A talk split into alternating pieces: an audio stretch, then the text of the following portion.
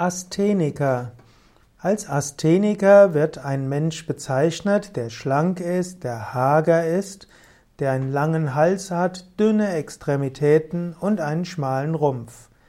Astheniker ist eine Bezeichnung aus dem medizinischen Sprachgebrauch, wird auch als Leptosom bezeichnet oder als Leptosomer. Astheniker ist manchmal auch die Bezeichnung für einen Schwächling.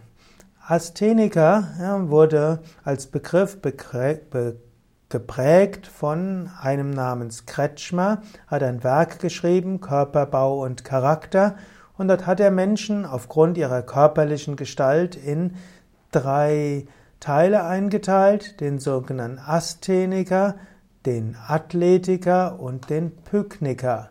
Und der Astheniker ist eben der Schlanke, derjenige, der einen sehr leichten Konstitutionstyp hat. Man könnte sagen, der hm, Astheniker ist das, was im Ayurveda als Vata-Typ bezeichnet wird. Dann gibt es eben auch den Athletiker, der hat gut ausgebildete Muskulatur, hat breite Brust und Schulter, vielleicht ein schmales Becken, ein bisschen wie der Pitta-Typ im Ayurveda. Dann gibt es noch den Pykniker und der Pykniker, der hat einen gedrungenen Körperbau, hat kurze zierliche Gliedmaßen, er hat einen kurzen Nacken, einen breiten Kopf und einen deutlichen Bauchansatz. Das wäre also der Kapha-Typ.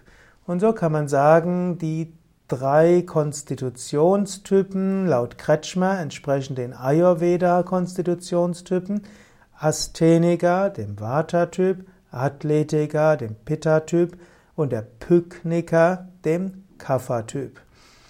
In der Medizin gilt diese Klassifikation als überholt. Warum, weiß ich jetzt auch nicht, aber so wird es in medizinischen Werken immer gesagt.